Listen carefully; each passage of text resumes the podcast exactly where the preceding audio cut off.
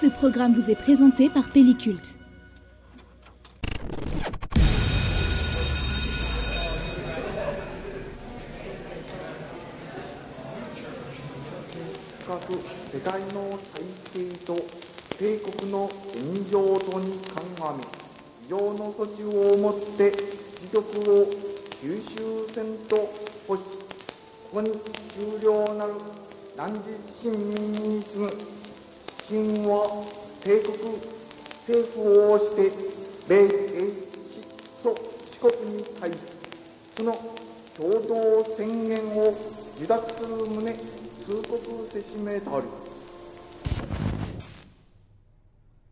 Qu'est-ce qu'il a dit? Ceux qui ont entendu ce message à la radio ont eu du mal à y croire. C'était la première fois que le leader de leur pays s'adressait à eux directement. Cet homme, c'était l'empereur Hirohito, le chef du gouvernement japonais. Dans ce discours, il dit que le Japon se rend, la guerre est finie, place à la paix. Une paix imposée, une reddition amère, qui va laisser le pays dans un embarras immense, lui qui se faisait briller le cul de fierté par sa domination militaire en Asie de l'Est. Lui qui se pensait le bouchi invaincu, le seigneur immortel, venait de perdre ses deux jambes et la moitié de son visage. Son cœur, noirci par des années de campagne armée chez ses voisins, a fini carbonisé par l'atome. La figure du samouraï, le pays fort et courageux, la détermination dans la mort, tant de figures employées par la propagande japonaise envers ses habitants, biberonnés à la victoire de la patrie, cette jeunesse de la guerre verra ses beaux instants gâchés par les rouages d'une guerre écrasante. Comme tout média disponible, le cinéma a bien sûr été mobilisé pour faire état des conquêtes et actions héroïques des chevaliers de l'Axe, du bon moral des troupes au front, de la ténacité des femmes à l'arrière. Mais le Japon pense, sa dictature de la morale ne filtre pas tout et petit à petit, malgré les interdictions et la censure, des films vont, à travers le temps, diffuser la vérité, révéler les blessures au grand jour. Bienvenue à tous Aujourd'hui, mêlons art et histoire, car l'un ne va pas sans l'autre. Et plongeons-nous dans un sujet sensible, le traumatisme de la défaite en 1945 jusqu'à nos jours, de la moralité guerrière d'un régime d'antan, de sa blessure, de son auscultation et de sa remise en question par les plus grands cinéastes du pays. Mesdames, messieurs, le Japon de l'apocalypse.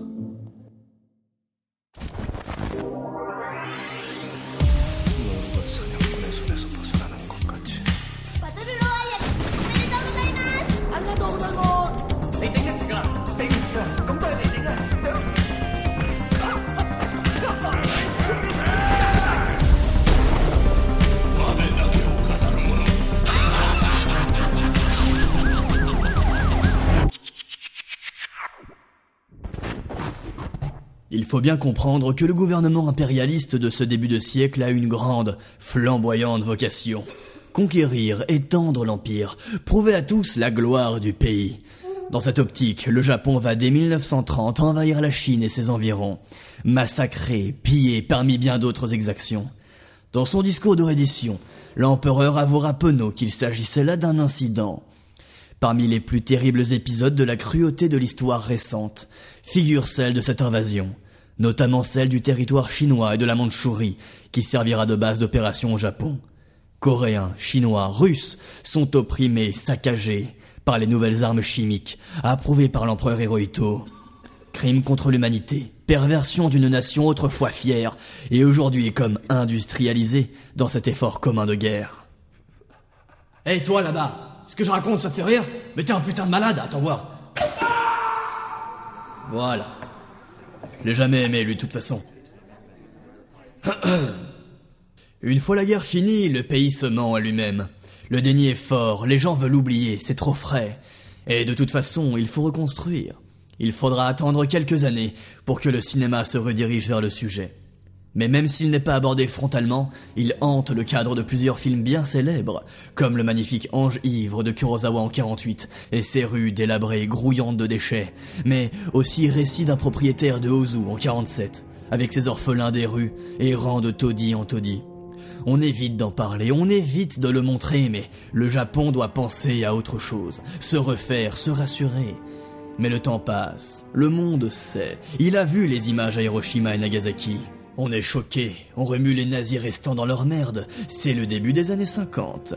Le premier film qu'on étudie aujourd'hui est un film qui est passé dans les écoles japonaises en 1953, dans le plus grand silence puisqu'interdit par la censure. Financé par les syndicats enseignants, le film Hiroshima est une perle noire, témoin absolu et excellent d'une époque où la science et la médecine connaissent un pic d'évolution massif.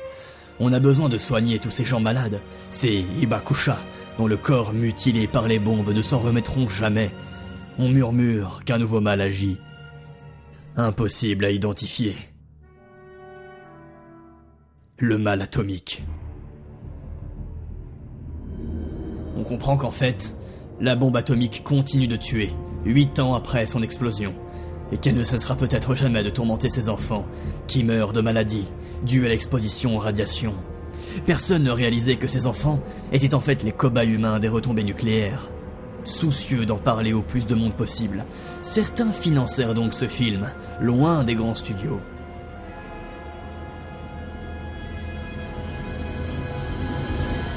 Hiroshima, réalisé par Hideo Sekigawa, mélange séquences éducatives pour les enfants des écoles contemporaines et reconstitution des événements.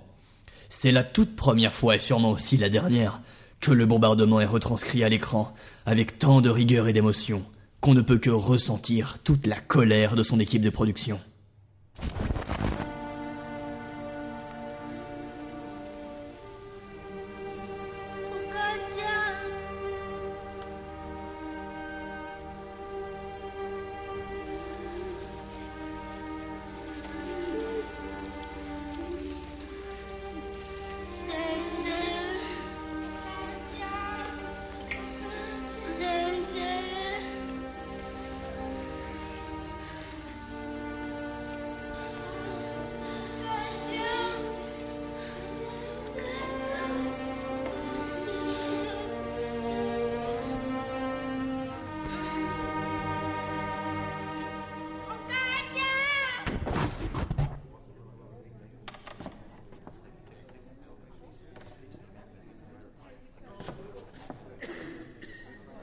Il hurle au monde sa détresse, son deuil. L'instant d'un éclair blanc dans le ciel. Tout ne devient que cauchemar halluciné. On n'hésite même pas. On nous balance en surimpression des fils de silhouettes errantes, comme des fantômes, de tous ceux qui ont disparu. Maîtresses et classes de jeunes filles, nouveau-nés dans les bras de sa mère, couple de grands-parents en lambeaux. Le choc en soi n'est pas un spectacle. Impossible de ne pas vouloir quitter son siège et ne plus jamais voir ce film. Hiroshima est un concentré d'insupportable, fait pour ne pas être beau tout en étant irréprochable techniquement. La clé réside dans comment montrer ce désespoir sans tomber dans le pathos patriotique. Le film y arrive. La première demi-heure installe ce qui semble être les futurs protagonistes comme n'importe quel film de catastrophe, mais alors que la bombe explose, dans un grand silence, Presque aucun ne reviendra à l'écran. Pire, on accompagne par la suite les proches de ceux qu'on a suivis jusque-là, pour nous mettre en phase avec le désespoir de ces personnages. Il faut que les gens sachent, il faut qu'on en parle. Et à partir de là, les langues se délient et petit à petit, les traumas viennent s'exprimer au cinéma, viennent tacher la toile. Le Japon se souviendra longtemps de ces images, celles d'enfants se relevant, marchant en cortège funèbre en dehors du cadre.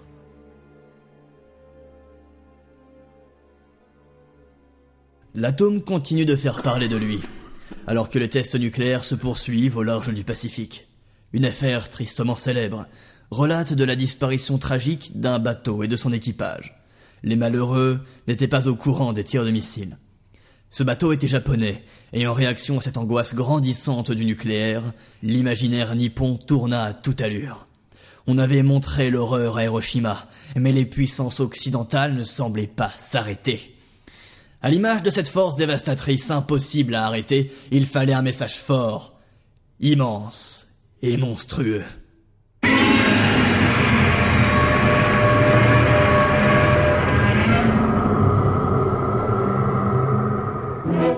Ah, je vois que certains connaissent. Euh, ceux de devant, j'aurais dû baisser le son, désolé. Allez à l'infirmerie, vous avez pas l'air bien. Bref, oui, donc, Godzilla sort en 1954, grâce au génial Ishironda et ses compères maîtres des effets spéciaux. Cette fois-ci, il s'agit d'une super production estampillée Studioto, portée par des vedettes de l'écran d'argent, notamment l'immense Takashi Shimura. Du nom original de Gojira, cette créature devient vite une icône incontournable, encore trop mécomprise en dehors du Japon. Véritable film catastrophe qui reprend ici tous les codes du genre, l'opus original de ce qui sera ensuite une immense saga cinématographique se démarque de toutes ses suites. S'il est souvent moqué pour ses costumes en latex et ses combats ridicules, le monstre y est ici imposant, dans toute sa gloire, loin du Casimir ami des enfants. Sa force, sa colère et sa démesure sont celles de la nature, blessée par l'homme et sa destruction. Aux allures de sombres prophéties, on adresse un avertissement féroce à l'humanité tout entière. Si les machines ont déjà commencé à nous remplacer, notre planète, elle, est irremplaçable. Les conséquences subies seront amplement méritées. C'est fascinant parce que, encore une fois, le sujet du conflit et la guerre en elle-même sont généralement évités. Godzilla est un film qui peut s'apparenter comme un message à toutes sortes de guerres ou d'erreurs humaines. C'est son aspect intemporel d'ailleurs qui le rend si puissant, bien qu'on devine ses origines au vu de son contexte. En tout cas, le cinéma japonais se sert de son expérience et de son histoire pour façonner des mythes modernes, toujours pour inculquer, prévenir et quelque part donc guérir. Mais plus le temps passe, plus ceux qui ont fait la guerre écrivent dessus, réalisent des films et se révoltent. Une forme de protestation par la désacralisation, la chute des icônes alors imposées par le régime pendant la guerre. Et oui, le soldat japonais et le conflit en prennent pour leur grade. Des cinéastes majeurs qui vivront la fin de l'âge d'or des studios se font connaître par leur émergence de fin des années 50, en évoquant la guerre et ses ravages. La gloire n'est plus, seulement le constat, l'errance et la défaite. This was Hiroshima after that fateful August of 1945. Today, nearly five years after the dropping of the first atomic bomb, the city is almost completely rebuilt. But still yields invaluable scientific data on the effects of an atom blast.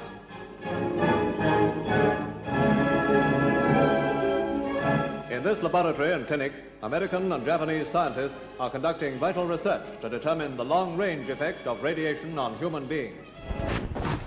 Double programme avec Masaki Kobayashi et Kinuyo Tanaka, deux des plus grands cinéastes japonais du siècle dernier. J'espère que vous prenez des notes, hein. Un thème commun que partagent deux de leurs œuvres, les Japonais piégés en Mandchourie, tandis que le régime s'écroule et que les peuples se soulèvent contre l'occupant. Le but est alors d'aller filmer sur place, dans les plaines glaciales et sauvages en conditions naturelles.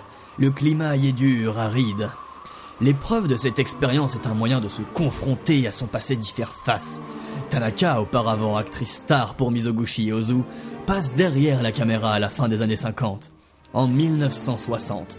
Elle réalise un film de commande, La princesse errante. C'est l'histoire tragique du cortège de la princesse de Mandchourie, la japonaise Hirosaga, qui fuit pour rejoindre le Japon le lendemain de la défaite. Figure historique, la princesse a réellement connu cette errance, avec ses quelques suivants et sa fille, tandis que son mari l'empereur était détenu par les soviétiques. Cette figure totalement tragique, salie de noms et de personnes, devient alors une sorte de martyr ironique, pour un genre de film qui tire en toile de fond sur les exactions commises par le Japon du temps de l'occupation manchoue. Mais s'il y a un film qui a marqué les esprits sur quasiment l'exact même thème, c'est bien sur la trilogie de Kobayashi, intitulée La condition de l'homme, Ningen no Joken, sortie en trois parties de 3h30 de 1959 à 1961. Véritable tour de force, film sommet, cité un peu partout comme étant le plus grand film de tous les temps, cette fresque complexe entame le douloureux exercice de relever point par point toutes les formes d'injustice dans le Japon colonial. On y suit Kaji, incarné par la légende Tatsuya Nakadai, un jeune idéaliste qui traversera tous les enfers possibles à imaginer. Chaque partie de la trilogie concerne un milieu différent, avec son propre sujet et son propre genre. On passe de drames romantiques à films de guerre, le tout étant une satire sociale qui finit sur errance mystique que n'aurait pas renié Andrei Tarkovsky. Immense triomphe, succès critique, succès financier, la saga de Kobayashi bouscule, voire bouleverse la pseudo-censure nippone sur les guerres.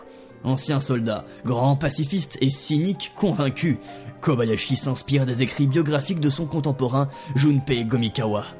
Eux qui ont traversé l'horreur, qui ont vu ce qu'on les obligeait à faire, ils en ont des choses à dire. Le film est pour ainsi dire aussi mythique qu'il abreuve encore aujourd'hui le cinéma. La première partie de Full Metal Jacket de Stanley Kubrick, par exemple, est une reprise directe de la deuxième partie de La condition de l'homme.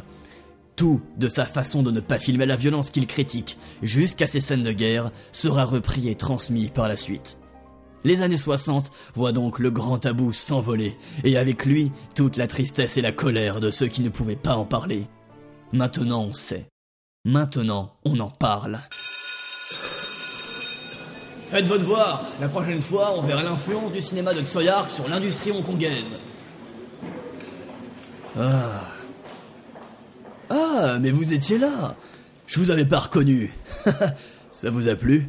Ouais, c'est pas le sujet le plus drôle, mais comme les jeunes ont pas mal l'air de s'en foutre, je me suis proposé à l'école la plus proche. Vous savez, ils sont pas cons, avec des images ils retiennent.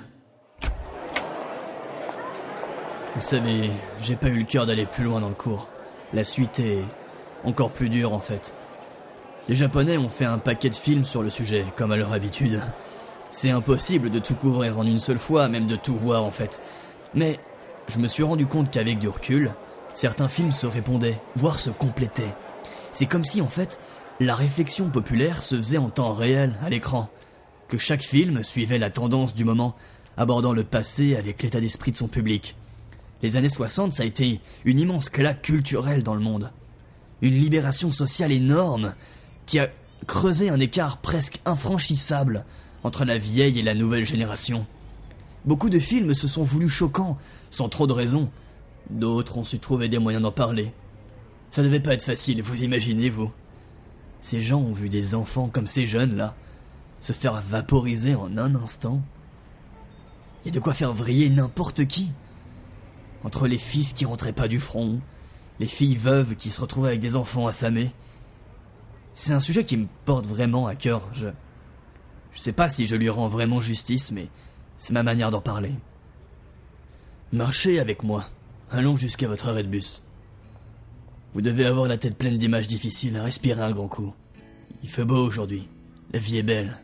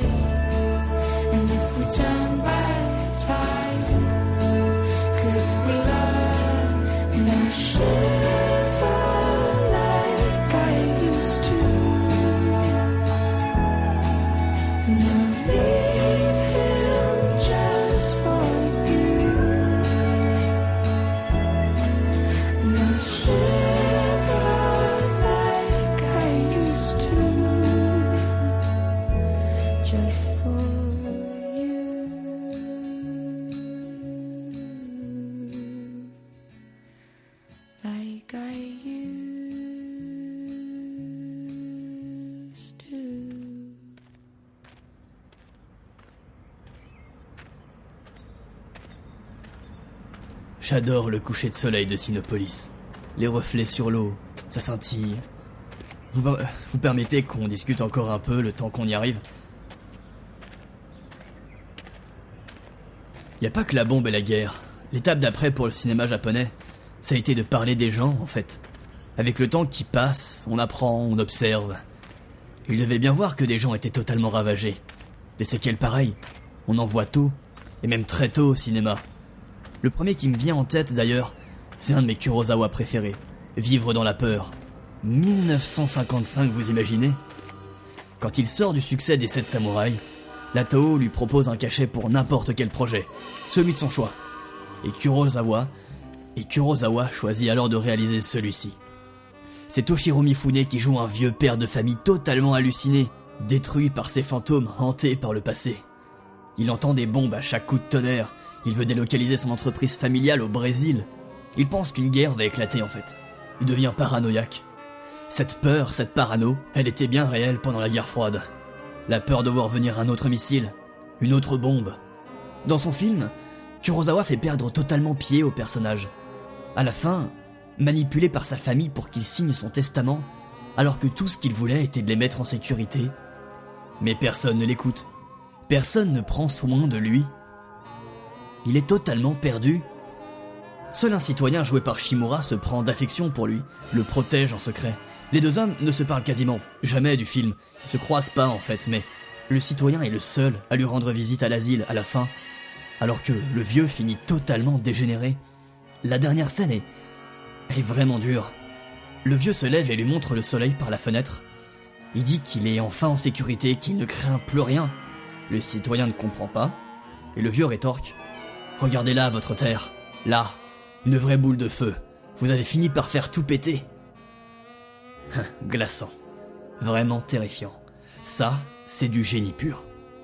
Le titre original du film, c'était Si les oiseaux savaient. Peut-être qu'en effet, si on savait, on s'envolerait ailleurs. Et c'est pas le seul homme détruit par la guerre. Masaki Kobayashi réitère en 68, avec Pavan pour un homme épuisé. C'est le même préambule, la vie d'un homme abîmé par la guerre et l'horrible mentalité de l'armée japonaise. Sauf que lui, il est sourd. Et maintenant, il est handicapé dans la vie de tous les jours. Il n'ose pas s'élever contre son patron. Envoyé défendre la patrie, mais à l'image de John Rambo, n'y a plus sa place une fois revenu du front. La société n'était pas encore adaptée à l'accueil de ces vétérans, et y trouver une place devait être impossible bien souvent. Ça, le cinéma japonais l'exprime au fur et à mesure. On analyse, on colle à l'esprit, on rentre dans la psyché des personnages maintenant, pour illustrer le contre-coup du conflit, vous voyez? Une autre guerre se joue ici, la guerre de l'esprit, ce handicap. Chose importante d'ailleurs, souvent symbole de condamnation. On ne peut pas s'en remettre. Le combattre, c'est tenter d'échapper à qui on est. S'il n'y est pas question de destin, on semble nous dire qu'en tout cas, cette fatalité est inéluctable, comme une malédiction impossible à enlever. Dans le film de Kobayashi, l'homme finit mal. Dans le Kurosawa, le vieux finit mal aussi. C'est un appel aux gens à changer, parce que si tout se finit bien dans le film, alors le problème est réglé Non. Non, c'est à nous de le régler. On doit changer notre comportement vis-à-vis d'eux pour qu'on n'ait plus à faire des films comme ça.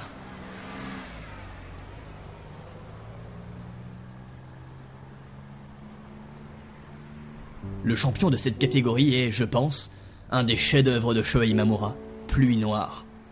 On fait un bond dans le temps puisque celui-ci est sorti en 1989. D'ailleurs, le temps est justement une des thématiques du film, puisqu'il fait des bonds entre l'Holocauste nucléaire et le présent, où la famille tente de continuer de vivre. En fait, ce, ce film fait un peu ce que j'essaie de faire dans cette chronique, puisqu'il lit le premier film évoqué, Hiroshima, avec cette notion de recul, du point de vue de la fin des années 80. Tourné en noir et blanc pour rapprocher davantage le passé avec le présent. Imamura nous raconte ici comment une famille reste prisonnière de ces événements même 40 ans après la guerre. Ils sont tous malades. Le voisin continue de se jeter sous les véhicules avec des explosifs. Enfin, dans sa tête. C'est le moteur du corps, un réflexe machinal, inculqué tellement profondément que ces gens le répètent dans leurs vieilles années. Ce poison, transmis de génération en génération, pervertit l'esprit. La plus jeune fille de la famille, ayant grandi dans cette tension et cette maladie, en vient à vouloir aussi tomber malade pour ressembler à ses pères. Par sentiment de justice pour eux, au point où elle contracte réellement la maladie à force de s'en persuader. Voir des parents tout faire pour sauver leur bébé en 45, pour assister à cette déconstruction 40 ans plus tard, c'est rarement agréable comme moment. La démarche du film est passionnante, puisqu'en 89, comme avec du retard, Imamura revient sur ces événements pour les reconnecter au présent. Le sujet était donc encore d'actualité. Ce n'est pas un hasard si Kurosawa réalise Rhapsody en août, en 91. Film traitant de l'héritage et de la transmission familiale autour de cet événement traumatique. On revient sur les lieux, on filme la végétation et la vie qui revient. Ça fait très film testament en fait. Tous les maîtres du cinéma de cette époque étaient soit soldats, euh, soit enfants durant la guerre. Un qui est particulièrement évident et que j'ai esquivé jusqu'ici, c'est Isao Takahata. Très grand auteur ce monsieur. Dans l'économie, il fait un film que quand il a quelque chose à dire. Gros respect. Tu connais forcément, c'est lui qui a fait le tombeau des Lucioles. Oui, tout a déjà été dit sur le film. Mais il sort en 88, en double séance, juste après mon voisin Totoro. La bonne ambiance. Mais il s'inscrit totalement dans cette partie du cinéma japonais. Un drame familial très lourd, inspiré de faits réels pour lâcher une bonne fois pour toutes le poids qu'on porte en nous.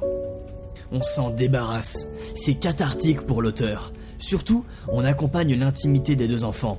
On n'est pas dans le wow de la catastrophe, mais bien une somme de tout ce qui importait au moment où le film est sorti. Tout comme Plus Noir, il fait la transition du passé vers le présent, avec cette nature qui recouvre les horreurs, la vie qui reprend son cours à la fin du film, et les petits fantômes qui sont parmi nous et s'apprêtent à partir.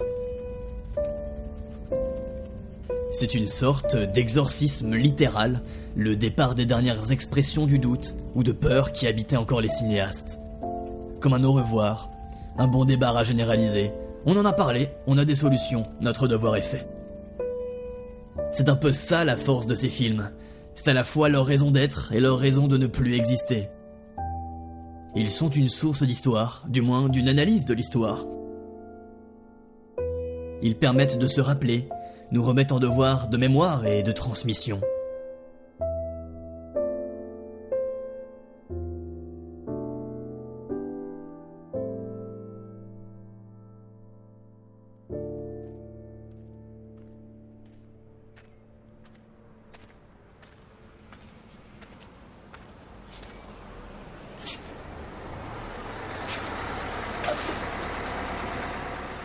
Alors, quand vous rentrez chez vous, n'hésitez pas à en regarder quelques-uns, d'accord?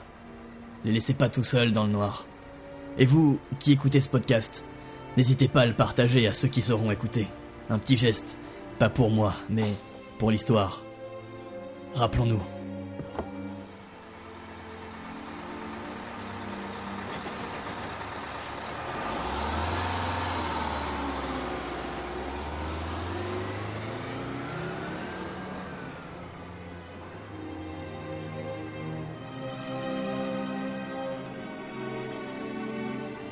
Merci à tous d'avoir suivi ce programme. Ce podcast est réalisé par Adam Denis et est soutenu et diffusé par Pelliculte. Vous pourrez le retrouver sur nos réseaux et sur toute forme de plateforme de podcast. Retrouvez la plupart des films cités aux éditions Carlotta, The Jokers ou encore Wildside. Certains sont même disponibles gratuitement sur YouTube. À la prochaine. Et n'oubliez pas, on sait jamais tout ce qui se cache à Sinopolis.